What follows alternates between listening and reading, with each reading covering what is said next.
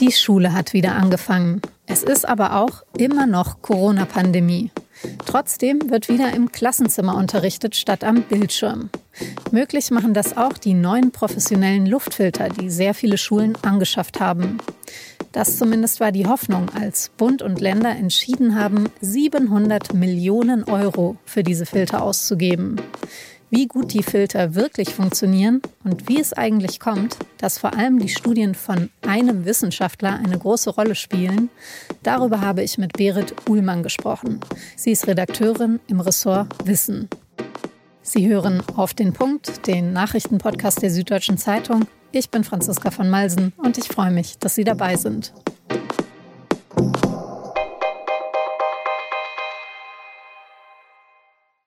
Mittlerweile steht in sehr vielen Klassenzimmern ein Luftfilter. Diese kastenförmigen Geräte, die sollen kleinste Partikel aus der Raumluft filtern und damit auch Coronaviren. Das ist dringend notwendig, weil Kinder unter 12 in der Regel nicht geimpft sind und auch bei den älteren Kindern sind viele noch ohne Schutz. Professionelle Luftfilter mit der nötigen Leistungsstärke, die kosten pro Gerät mehrere tausend Euro. Da kommen dann pro Schule schnell mal Zehntausende Euro zusammen. Bund und Länder haben deshalb die Anschaffung finanziell gefördert. Rund 700 Millionen Euro wurden bislang dafür bereitgestellt.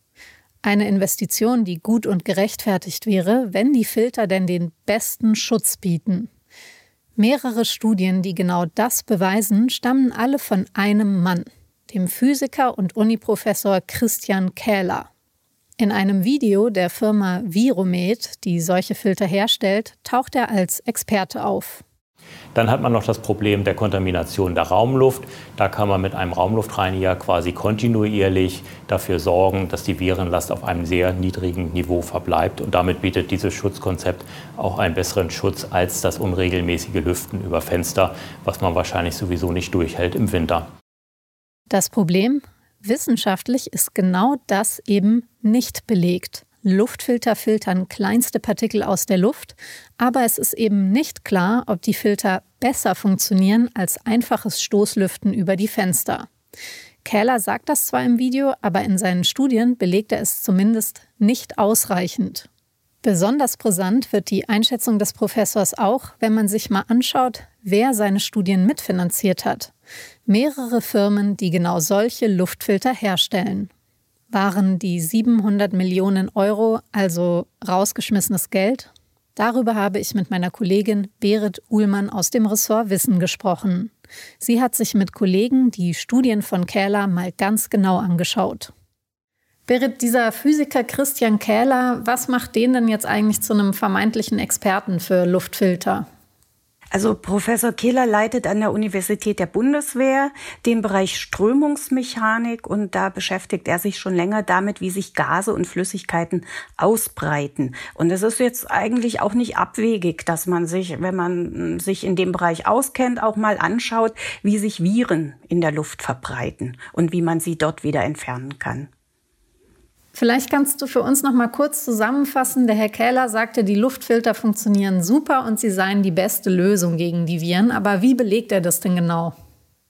Ja, aus unserer Sicht belegt er das nicht ausreichend. In den meisten Studien untersucht er, dass die Geräte tatsächlich den Großteil dieser kleinen Teilchen aus der Luft herausfiltern. Das ist aber nicht besonders strittig. Das haben viele andere Tests auch schon gezeigt wenn man die Frage, wie gut die Luftfilter in den Klassenräumen sind, wirklich beantworten will, dann müsste man zwei Fragen stellen. Zum einen, also sind sie tatsächlich besser als die Fensterlüftung und zum anderen werden durch diese Luftfilter am Ende wirklich Infektionen verhindert. Und da bleibt Herr Kehler einfach Antworten schuldig meiner Vorstellung nach müsste doch relativ äh, simpel sein, genau das sich eben anzugucken, indem man in demselben Raum beide Methoden ausprobiert und sich dann anguckt, was besser funktioniert hat. Oder stelle ich es mir zu leicht vor? Nö, im Prinzip wäre das sehr gut machbar, dass man Schulen mit Luftfiltern ausstattet und sehr ähnliche Schulen nicht. Und dann beobachtet man die über einen längeren Zeitraum und schaut, wo treten mehr Infektionen auf. Tatsächlich hat das noch niemand gemacht. Und warum nicht? Also konntet ihr rausfinden, ob das, welche Gründe das hat? Nein, das konnten wir nicht rausfinden. Ich weiß es nicht. Also natürlich kostet so eine Studie immer Geld. Vielleicht wollte niemand dieses Geld in die Hand nehmen. Also was man gemacht hat in einigen wenigen Studien in Deutschland, hat man geguckt, wie viele Partikel kriegt man aus dem Raum raus wenn man das Fenster aufmacht und wenn man einen Luftfilter laufen lässt. Da war es dann tatsächlich so, dass die äh, Luftfilter ein bisschen besser waren in diesen Räumen. Die Frage ist aber weiterhin, werden damit Infektionen verhindert und ist dieses Plus an Partikeln, die man rauskriegt, wirklich so ausreichend, dass es eben die Kosten rechtfertigt und auch die potenziellen Nachteile rechtfertigt? Jetzt hast du es gerade schon gesagt, neben den immensen Kosten für diese Luftfilter gibt es auch noch weitere Nachteile. Welche denn? Ja, vor allem diskutiert wird die Lärmbelastung. Also es scheint so zu sein, dass sie lauter sind, als man das in Klassenzimmern eigentlich zulässt. Dann es sind offene Fragen, was die Wartung, die Aufstellung betrifft. Es gibt offene Fragen, welche äh, Geräte braucht man eigentlich, mit welcher Leistung. Es gibt Fragen der Sicherheit, zum Beispiel, wenn die Geräte mitten im Raum aufgestellt werden, dann liegen da Stromkabel rum. Ja, die Frage auch, ob das Stromnetz das auf Dauer aushält. Jetzt, ich fasse es noch mal kurz zusammen. Christian Kähler sagt, die Luftfilter sind super, die beste Lösung. Es gibt ja nichtsdestotrotz aber jetzt eine ähm, ganze Reihe von Wissenschaftlern, die ihm offen widersprechen. Was sagen denn dann jetzt die, wenn man es de facto eigentlich einfach noch gar nicht wissen kann?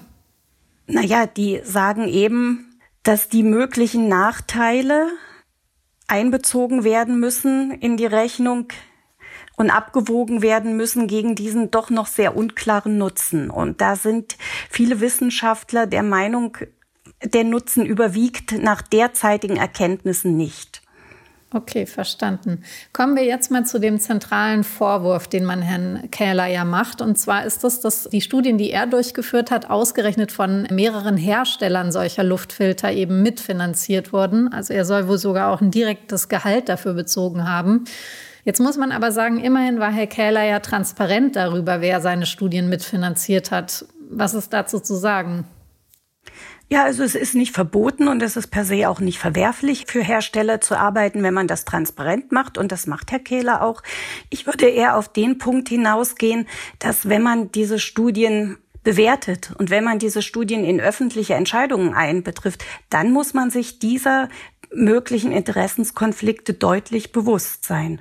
Und ich glaube, dass das nicht ausreichend berücksichtigt wurde bei bisherigen Entscheidungen. Und was sagt Christian Kähler denn eigentlich selber zu den Vorwürfen? Ihr habt ja mit ihm Kontakt gehabt. Ja, wir haben ihn damit konfrontiert und er sagt, dass er sich eben an die wissenschaftlich geltenden Praxis hält und äh, in seinen Arbeiten die, diese Interessenskonflikte transparent angibt und damit hat er seine Pflicht getan. Also es wurden ja wohl insgesamt an die 700 Millionen Euro aus Steuergeldern finanziert für diese Luftfilter ausgegeben. Ist er denn wirklich der einzige Wissenschaftler weit und breit, der sich dafür die Luftfilter ausgesprochen hatte? Nein, das ist er nicht. Und es gibt gerade aus dem Bereich der eher technischen Wissenschaft durchaus Fürsprecher, die technische Lösungen favorisieren. Allerdings sind das durchaus unterschiedliche Lösungen auch. Und auch die, die sich für Luftfilter aussprechen, die unterscheiden sich in den Details schon sehr.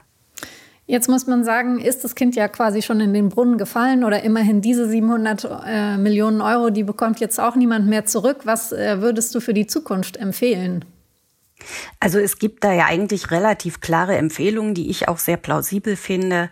Man geht davon aus, dass ungefähr 15 bis 20 Prozent aller Klassenzimmer nicht richtig gelüftet werden können. Und da macht so ein Luftfilter dann sicher auch Sinn. Und Längerfristig ist ja der Vorschlag, dass man so Raumluftanlagen einbaut. Das sind halt größere Umbauten, die da gemacht werden müssen. Das geht nicht so schnell, aber das ist nach dem, was man jetzt weiß, die beste Lösung. Berit, dann vielen Dank fürs Gespräch und einen schönen Nachmittag. Im norwegischen Kongsberg hat am Mittwochabend ein Mann fünf Menschen getötet und zwei weitere verletzt. Der Täter, ein 37-jähriger Däne, war unter anderem mit Pfeil und Bogen bewaffnet. Er war der Polizei schon vor der Tat bekannt. Norwegische Medien berichten, dass der Täter bereits vor Gericht stand und unter anderem wegen Diebstahls und Drogenbesitzes verurteilt wurde. Die Ermittler stufen den Angriff als Terrorakt ein. Über das genaue Motiv der Tat ist derzeit allerdings noch nichts bekannt. Zusammen mit der Bundestagswahl fand im September in Berlin auch die Wahl zum Abgeordnetenhaus statt. Und da lief einiges schief. Lange Schlangen vor den Urnen, in manchen Wahllokalen fehlten Stimmzettel. Die Landeswahlleitung hat deshalb angekündigt, Einspruch gegen die Wahlergebnisse einzulegen, und zwar beim Berliner Verfassungsgericht. Die noch amtierende Landeswahlleiterin Petra Michaelis spricht von Unregelmäßigkeiten in 207 Wahllokalen. In zwei Wahlkreisen hätte es Wahlrechtsverstöße gegeben, und das könnte die Mandatsverteilung beeinflussen. Der Verfassungsgerichtshof muss das jetzt prüfen und über eine mögliche Neuwahl in den betroffenen Wahlkreisen entscheiden.